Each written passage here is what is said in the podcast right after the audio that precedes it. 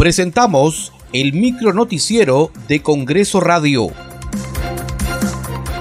¿Cómo están? Les saluda Danitza Palomino. Hoy es viernes 1 de abril del 2022. Estas son las principales noticias del Parlamento Nacional.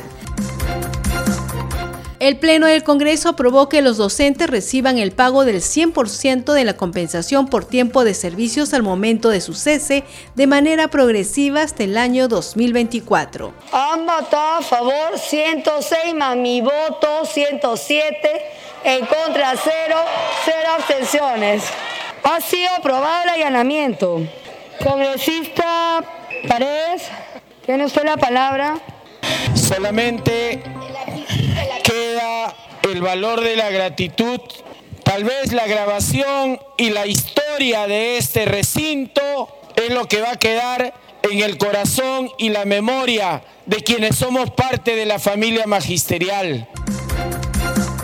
La representación nacional aprobó el dictamen que establece que las universidades públicas licenciadas puedan establecer secciones de facultad o de escuelas profesionales como un espacio formativo permanente ubicado fuera de su ámbito local o su sede principal, solo dentro de su jurisdicción regional y previa supervisión de la SUNEDU. El beneficio será a favor de los estudiantes que residen en lugares geográficos alejados a las sedes de las universidades públicas licenciadas, pues por la distancia y varias horas de traslado se ven limitados y en tratos desiguales para que los estudiantes de la ciudad, lo que le impide el acceso a la educación superior.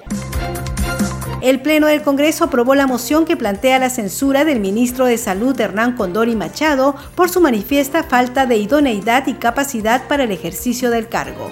Han votado a favor 71 congresistas, 32 en contra, 13 abstenciones. La moción de censura al ministro de Salud, señor Hernán Yuri Condori Machado, ha sido aprobada.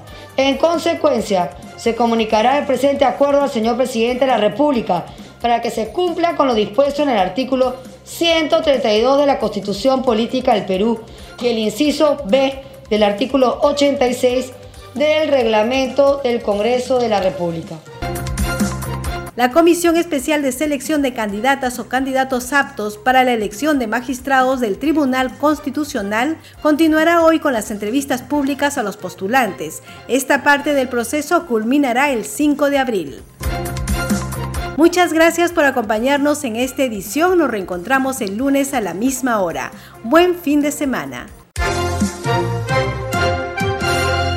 Hasta aquí el micro noticiero de Congreso Radio, una producción de la Oficina de Comunicaciones del Congreso de la República.